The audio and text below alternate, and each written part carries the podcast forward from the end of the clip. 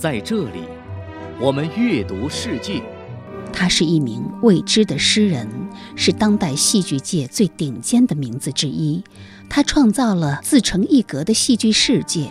他是一个宇宙，一片大陆，自他居住的西挪威延伸至亚洲、南美、东欧和世界其他区域。听众朋友，大家好。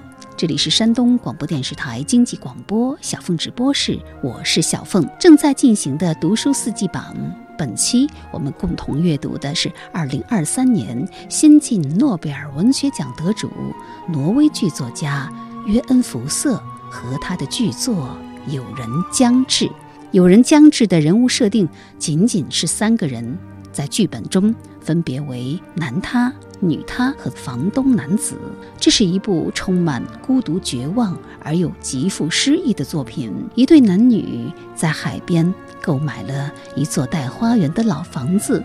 当他们踏入梦想的小世界的同时，立刻听到了梦碎的声音。房子有点过于老旧，还有着弥漫在整个空间里的故人的气息。他们渴望只有两个人的不被打搅的世界，但是。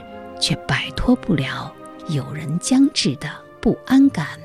约恩·福瑟将两性关系既亲密又疏离的普遍状况，用极其简约的对白表达得淋漓尽致。有人将至，第三幕。女人自厨房门上来，这是一间老式的长方形结构的厨房。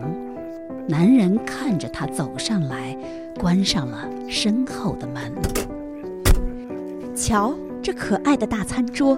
女人指着一张长而老旧的白木餐桌，桌子抵着房间那头的窄墙，差不多有整个房间那么长。我们可以就坐在这儿吃饭，面对着面。我们可以坐在这儿吃饭。我们坐下好吗？餐桌的一边。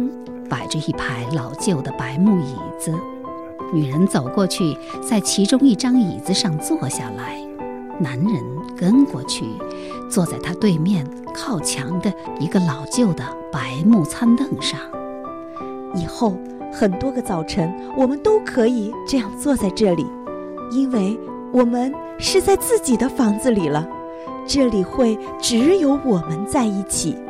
在这里，我们会在一起，单独在一起，彼此相守，而且没有人会来。是啊，只有我们在一起。你和我，你和我。男人站起身来，走到厨房的窗边，窗子开在墙的正中，面对着花园。他朝窗外看看，四处观望。你看见什么了吗？没有。我想没有。怎么了？不，没什么。瞧，这老火炉，还有这老冰箱。我想我以前从没见过这么老的冰箱。不过，看上去还能用。还有这些窗帘，还有这种老旧的味道。这就是我们想要生活的地方。我们已经买下了这房子，买下了所有的这一切。现在我们可以在一起了，只有我们彼此相守，而且没有人会来。我们会在一起，就你和我，没有其他人，没有人会来。他又来了。不，你在开玩笑。我想，我是看见他了。可他刚走。是啊，可是我几乎可以肯定，我看见的就是他，就在花园里，就在那边。不，不可能是他。我想就是他。刚才我看见了，一定是他。你想让我出去看看吗？看他是不是在那儿？不，你是想见他吗？难道你不想和我在一起吗？不，你是只想见他吗？难道你不想和我在一起吗？你只想见他吗？别说了好吗？你知道不是这样的。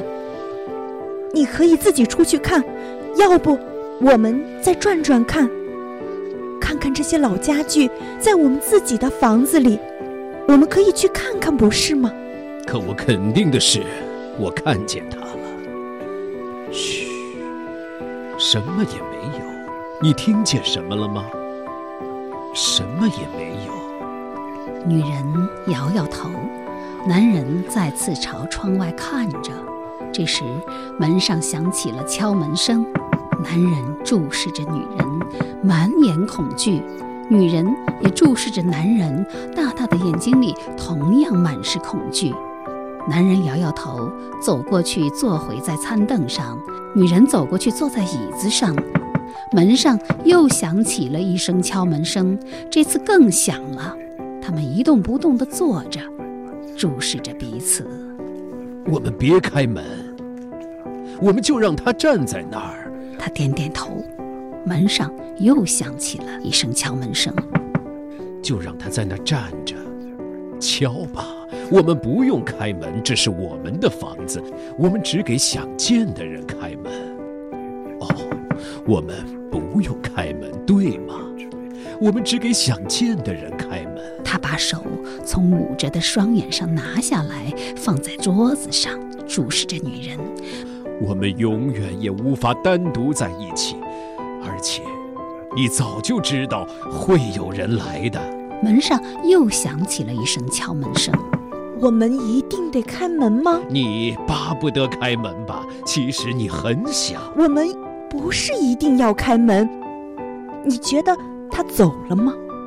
也许吧，或者也许他正在外面等着。就站在花园里，也许他就站在门外。我觉得他已经走了，而且他不会回来了。以后好几天他都不会回来了，然后他就再不会来这儿了。你是这么觉得的吗？来吧，我们去别的房间看看，因为现在他已经走了。他敲了门，但是我们没开。现在他走了，他走了。也许他走了。我知道他已经走了。我们可以到别的房间去看看了。女人挽起他的手臂，男人站起身来，拉着他向通往另外一个房间的门走去。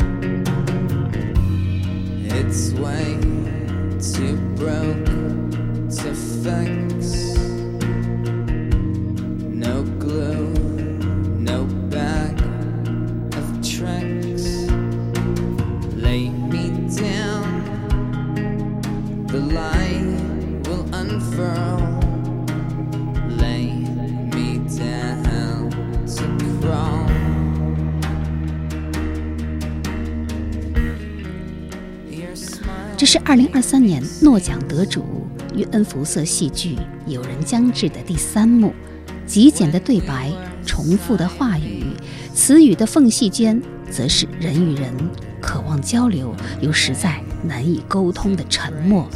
福瑟戏剧有大量的沉默进场，他认为，在一个诸事不确定的时代，沉默可能是谈论某件事最好的方式。沉默。所能传达的或许是最准确的。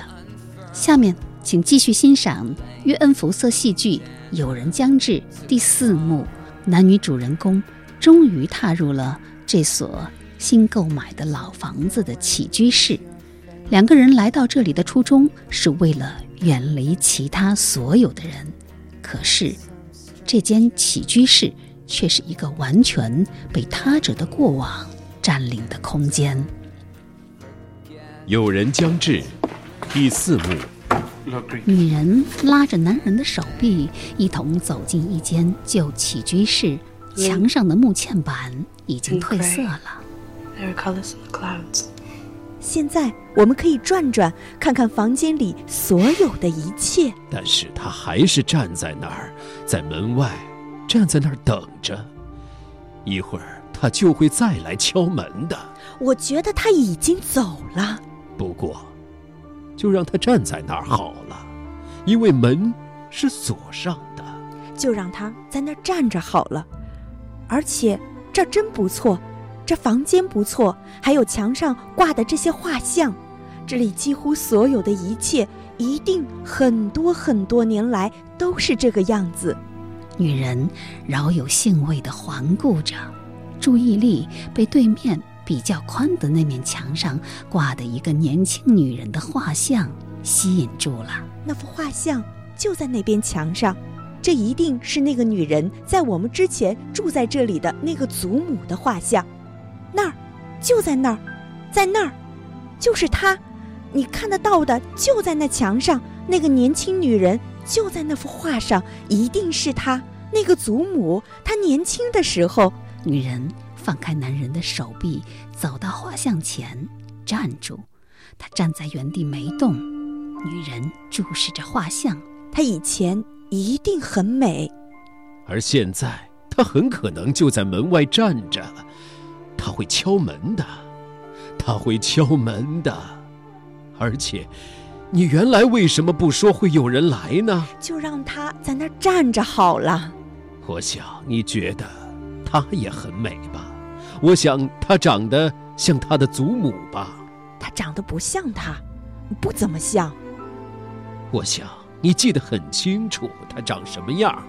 男人走到画像前，注视着他，又看着女人，嘲讽地说：“我想，也许他的确很像他祖母年轻的时候，而现在他就在花园里走来走去。你觉得呢？她长得像他吗？”我不知道。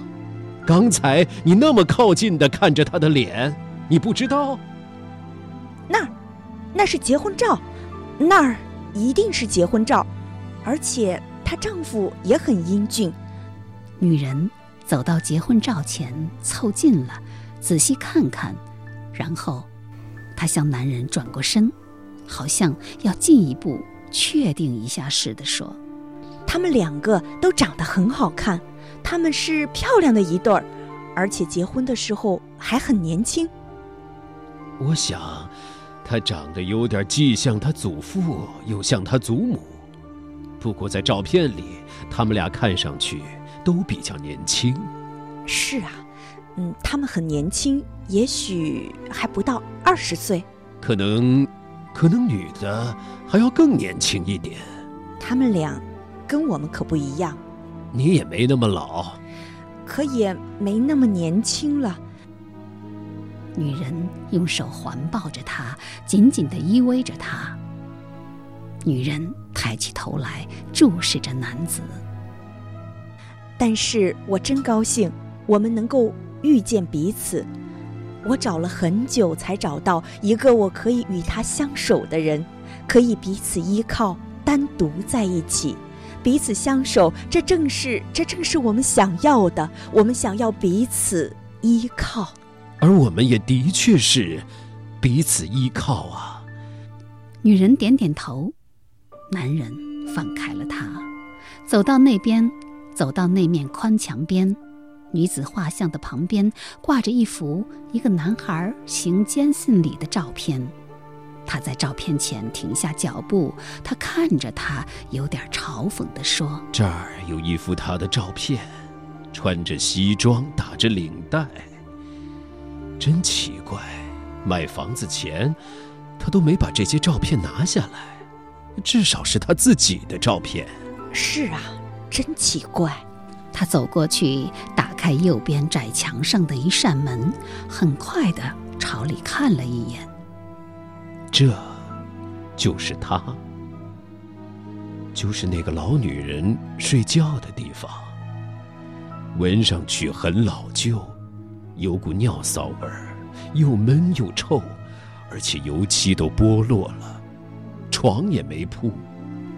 他走进那个房间，他走过去，站在男孩的坚信里照片前，从那个房间里喊道：“而且床底下还有个夜壶，盛着半壶发臭的尿。哦，这可不行！要是床底下没有盛着半壶发臭的尿的夜壶，那才不行呢。盛着半壶发臭的尿的夜壶。我们得把它倒了。这里，这房子有太多要整理的了。啊，我们是真的不该买这套房子。哦，我不知道。男人走回房间，关上身后卧室的门，注视着女人。女人依旧站在那里，看着那张艰辛里的照片。她把目光从照片上移开，看了看男人，又转回头去看照片，心不在焉地说：“床底下有个盛了半壶发臭的尿的夜壶。”男人点点头。走到左边窄墙边的一张沙发旁，沙发就放在结婚照的下方。他在沙发上平躺下来，直愣愣地盯着前方。他走过去，打开卧室的门，走了进去。他自卧室内说：“啊，是啊，不，这可不行。闻上去真是放了太久了。”而且床也没铺，看上去好像床单也没换过。自从他上次睡过以后，嗯，他很可能就死在这张床上，就在那堆床单中间。你觉得是这样吗？你早就知道有人会来的，你早就知道。他走到窗前，窗户就开在宽墙上，在坚信里照片的右边，女人站在那里，面向窗外。眺望着大海，似乎他已经厌烦了似的。那边我们能看得到海，只有大海，而且这儿一个人也没有。我能看到的只有大海，别的什么都没有。你一个人也没有看见吗？只有大海。是啊，只有大海。这太好。只要看看大海，你就会觉得安全了。你和我还有大海在那儿，嗯，就应该是这样。你、我，还有大海，而再没有其他人，只有你、我、大海，没有其他的人。可是，海这么大。而且一个人也看不见，一栋房子也没有，只有大海。男人在沙发上翻了个身，背对着他，他躺在那里盯着墙。别难过，我来安慰你。女人走到沙发旁，在他身后躺下，她用双臂环绕着男人，紧紧地贴着男人的背，带着安慰的语气说。只有你和我，还有大海。你和我，还有大海，而且你一定不会难过的，因为我会照顾你。你一定不会害怕的，因为你会看到一切都会好的，什么坏事都不会发生。你和我会在一起，现在我们可以永远在一起。你和我会在一起，当然没有人会来。只有你和我，还有这房子这么古老而又美丽，而且我们已经远离了其他所有的人。现在我们可以在一起了，我们可以单独在一起，不是吗？你和我单独在一起，我们可以彼此依靠。现在我们可以在一起了，只有你和我，你和我单独在一起。男人在沙发上翻过身。面对着他，注视着他。你听见什么了吗？我听得到有人在外面，他就在外面，他就在那儿，窗户外面。我什么都没听到，我只听到你心跳的声音。我还可以听到你刚才害怕了。我听得到，脚步声是如此的清晰。我听得到有人在外面，看起来他没有走。没有，他就在外面围着房子走来走去。他们两个人一起躺在那里，倾听着，有点儿听天由命的。外面是有人，这么说他没走，而且现在他正围着房子走来走去呢，走来走去，走来走去。不过这也没关系。这也没那么可怕，就算他在外面，就算他在围着房子走来走去，这也不那么可怕，因为现在你和我单独在一起，现在我们单独在一起了，彼此相守。他正围着房子走来走去，走来走去。啊，我听得到他在不停的走，而且一会儿他就会在花园里停下来。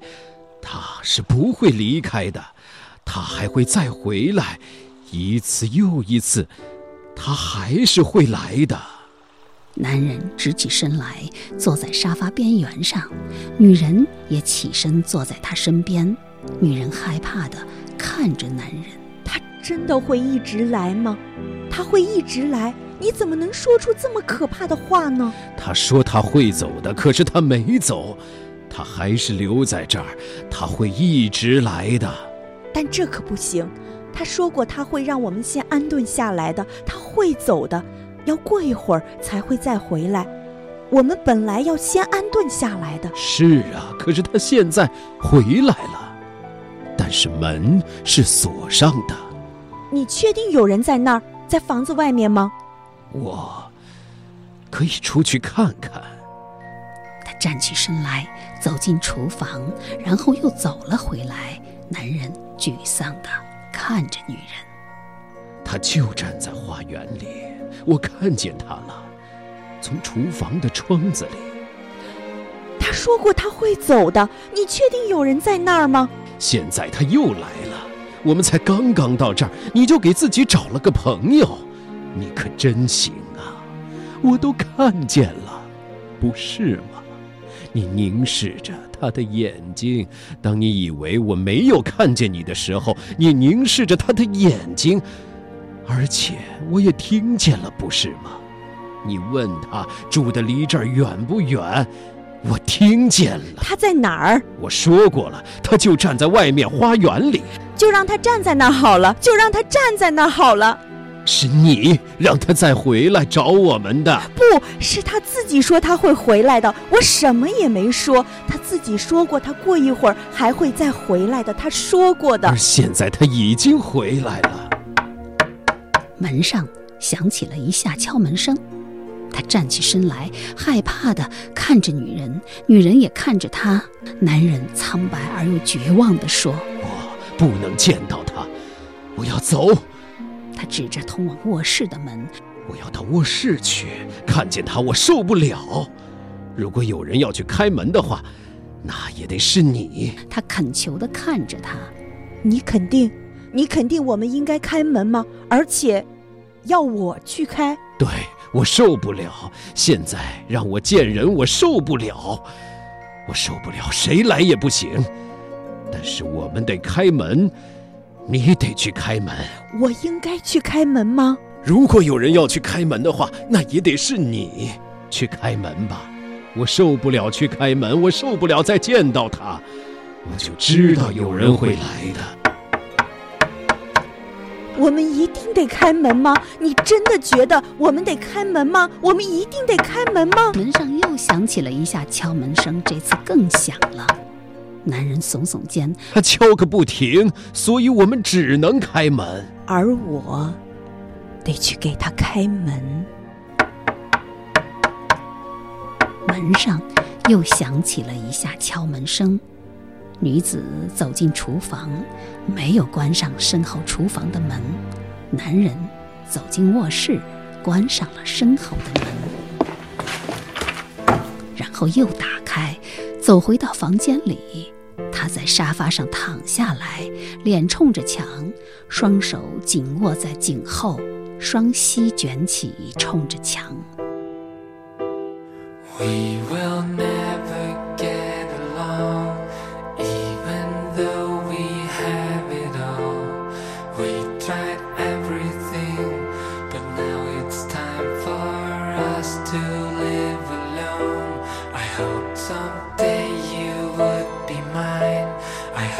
your arms would hold me tight i am here with you even though you're heading somewhere else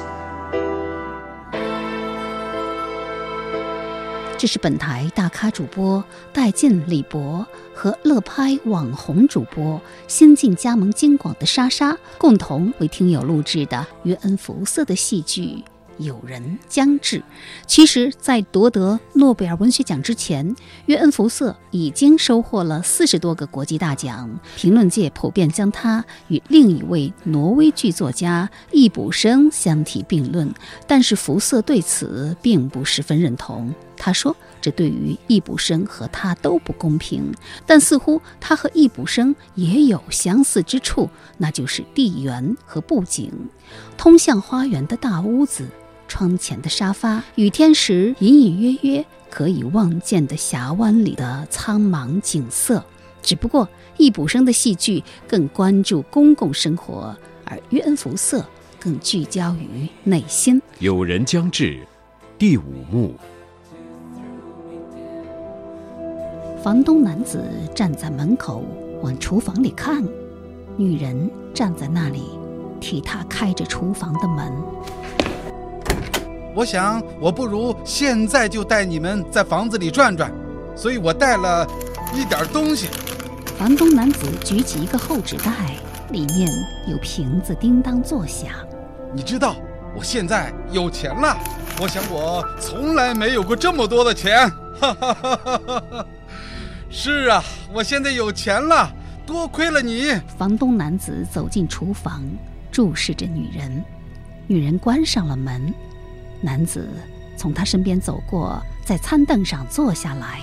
你知道，这房子对我来说很熟悉，我对这儿熟悉极了，每个隐蔽的角落都了如指掌。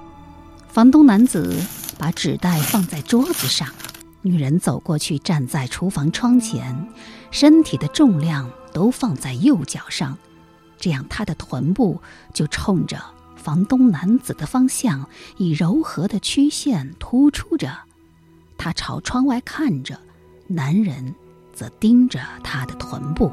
你知道我以前经常到这房子里来，没错，我小的时候经常到这儿来。哎，你能给我拿个杯子吗？呃，可我不知道杯子在哪里。男人指了指一个有拉门的柜子，柜子就在那排餐椅后面靠墙放着。女人看着他，在哪儿呢？就在那个柜子里。房东男子继续用手指着。女人走过去，打开拉门，看到柜子里整齐地堆放着酒杯、茶杯和其他的陶瓷器皿。呃，是啊，最好还是把这些东西跟房子一起卖掉。反正我也不知道该拿他们怎么办。我的老祖母大概会不高兴的。哈哈哈哈哈。不过。生活就是这样，这辈子你不断的积攒东西，然后你死了，而别人有自己的东西，你的东西就变得差不多一文不值了。生活就是这样。一个杯子吗？给你自己也拿一个，因为你也想也想喝一杯吧？不是吗？你什么也不想喝。房东男子从纸袋里拿出一瓶啤酒，放在面前的餐桌上。他意味深长地看着女人，女人摇摇头：“你不来点儿吗？”男人旋开瓶塞，放在桌子上。女人从柜子里取出一只酒杯，放在他面前。他又走过去，站在窗前，向外望着。房东男子看着他，什么也不喝。女人瞥了他一眼，摇摇头。男人在杯子里。倒了点啤酒，泡沫冒了上来。男人看着他：“你可以坐下呀，哎，你可以坐下吗？和我聊一会儿。”男人喝了口啤酒，啤酒在他嘴边留下一圈白沫。他依旧注视着女人：“你不想来点吗？你不想坐下吗？”男人把杯子放下，然后充满感情地说：“是啊，我祖母就在这儿坐过。”每一个早晨，很少有他不在这儿，不在这房间里的日子，而且他几乎总是孤独一人。现在他去了，啊，是啊。房东男子盯着女人的臀部，而女人站在那里看着窗外。有很多很多年，祖母她独自一人待在这房子里。我祖父已经死了很久了，他一定非常孤独，但他从没抱怨过，没有，一直很孤独，因为这里根本没有什么人。你跟你丈夫都干什么了？我和我丈夫都干什么了？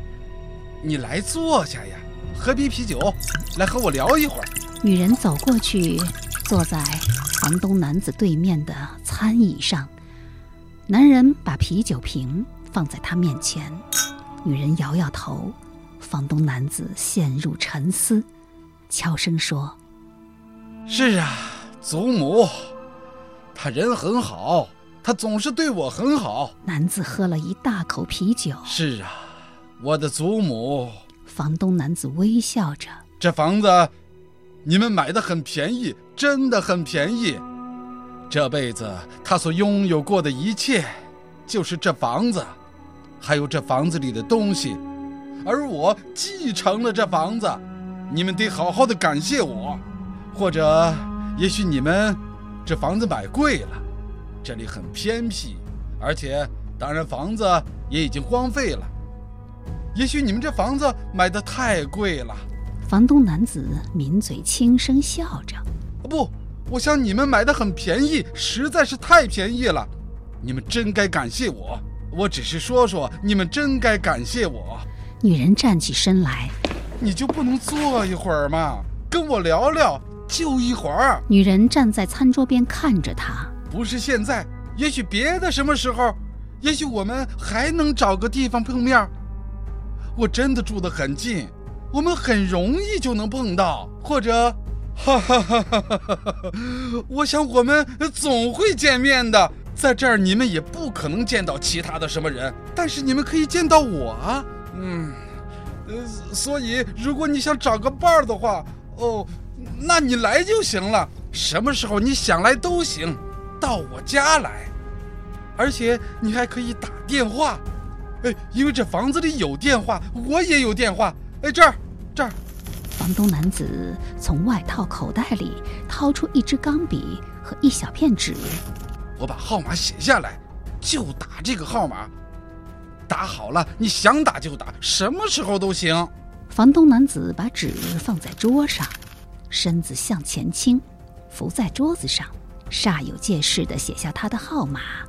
女人站在餐桌对面，低头看着他，男子则抬头看着女人。拿起纸递给他，女人接过来，从外套口袋里拿出一只皮夹子，打开皮夹子，把纸放了进去。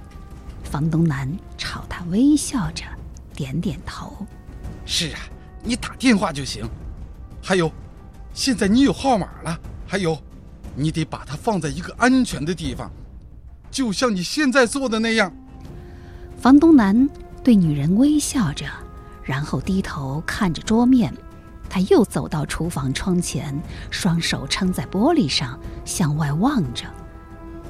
男子拿起杯子，一饮而尽，然后把杯子放在桌上。房东男拿起啤酒瓶，把瓶塞儿拧紧，又把酒瓶放回纸袋里，站起身来。是呀。你打电话就行，什么时候都行。你可以打电话，而且告诉你，我还真的不是太糟呢。房东男人走过房间，站在女人身旁，而女人依旧站在那里，望着窗外，直愣愣的。不，呃，刚才我只是想顺便来拜访一下。呃，你们俩一定有很多事儿要做。呃，我可以今天晚点儿再过来。或者，呃，改天再来，呃，而且你们也可以打电话。现在你知道怎么找我了，而且你很可能会打电话的。房东男子向厨房门走去，女人转过身，目光追随着他，男人也转过身，注视着他。嗯，那我走了，呃，以后呃我再过来。女人冲他点点头，房东男子。打开厨房门，走了出去，关上了身后的门。女人依旧站在那里，看着窗外。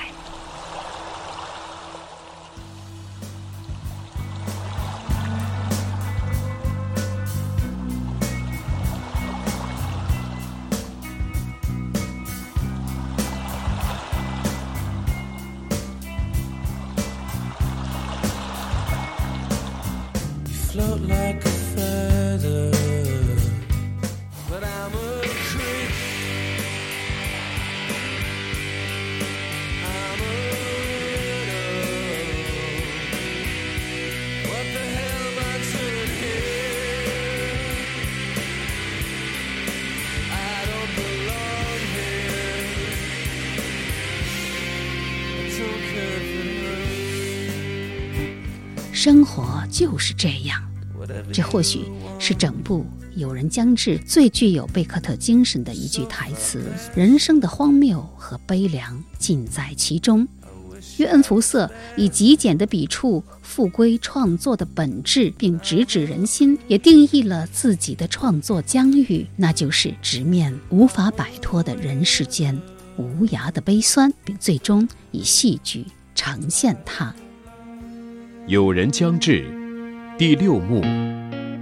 女人走进起居室，男人则躺在沙发上，依旧面朝里，双膝蜷起，冲着墙壁。女人走过去，坐在沙发边缘上，男人依旧躺在那里盯着墙。现在他走了。你没听见吗？现在他走了。你睡着了吗？他把手放在他肩膀上，摇晃着他。他走了，现在他走了。男人看着女人，眼神阴郁。女人害怕地说你怎么了？：“男人又转身盯着墙。你怎么了？现在他走了，你和我单独在一起了。女人又摇摇男人的肩膀。现在你说句话呀，怎么了？女人朝他弯下身，用双臂环抱着他。你怎么了，我亲爱的朋友？你怎么了？男人冲着墙说你满意了吧？现在你满意了吧？你这是什么意思？你吓着我了。现在你如愿以偿了。：“女人把手臂抽出来，站起身走开几步。”男人看着她，嘲讽地说你可真聪明，聪明极了。当然，这里是太孤独，太与世隔绝了。我懂了，我懂了，我明白了。别这样，你吓着我了。哦，我懂了，我彻底明白了。怎么了？你是不是要什么？你什么时候给他打电话？我不会给他打电话。那你刚才为什么要拿他的电话号码？我不得不拿，我还能怎么办呢？是他给我的。当然是这样了，而你也很高兴的拿到了。我懂了。你这是什么意思？你为什么要把那张写了电话号码的纸条放到你的皮夹子里？我没有不，肯定有。你怎么知道我放进去了我？就是知道，我从你的声音里听得出来，我就是知道。女人从通厨房的门下去，没有关上身后的门。男人直挺挺地坐在沙发边缘上，低头看着地板，十分冷静地说我早就知道有人会来的。：“男人站起身来，走到窗前，俯瞰着大海。而那儿就是大海，波涛汹涌，大海白色的巨浪和黑色的海水，波涛汹涌，温柔的、黑暗的、深深的大海，他冲自己笑了笑，而我们只想彼此相守。他纵声大笑。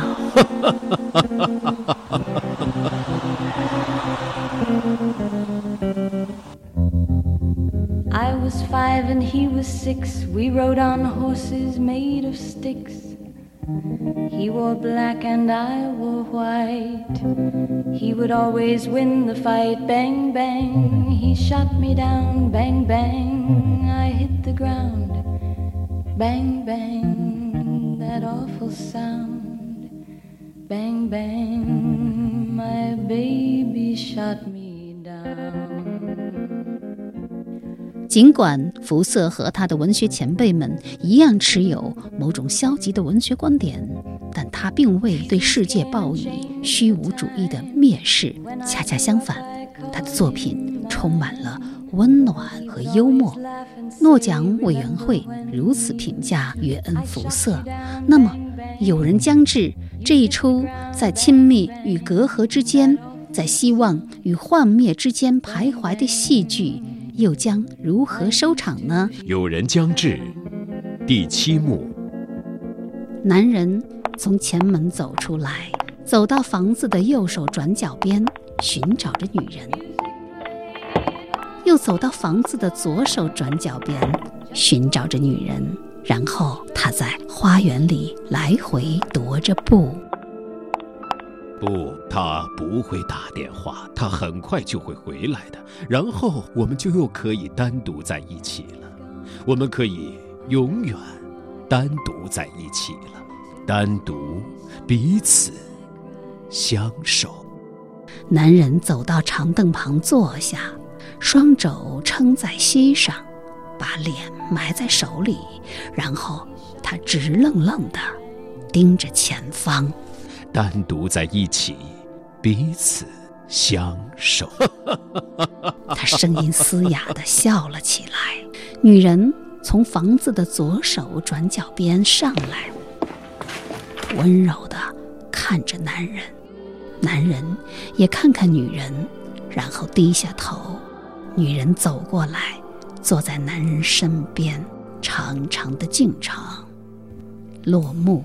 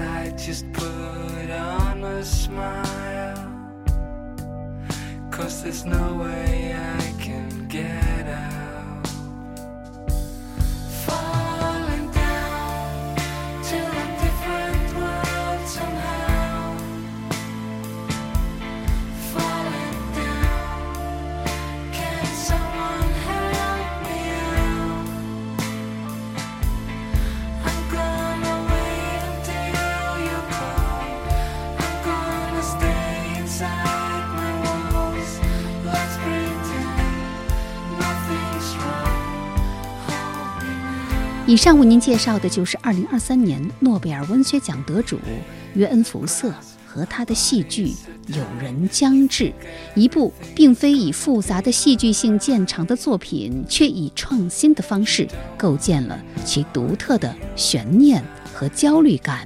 瑞典戏剧评论家莱福策恩评价称，约恩·福瑟是在为一个尚未到来的时代写作。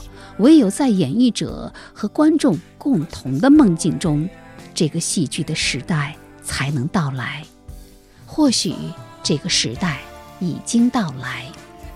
您正在收听的是小凤直播室读书榜特别推荐，二零二三年诺贝尔文学奖得主约恩·福瑟戏剧作品《有人将至》，选自《有人将至》约恩·福瑟戏剧选，由上海译文出版社二零一四年十月出版，翻译邹鲁路。剧中人物：男人由戴进演播，女人由孙莎莎演播，房东男子由李博演播。感谢您的收听。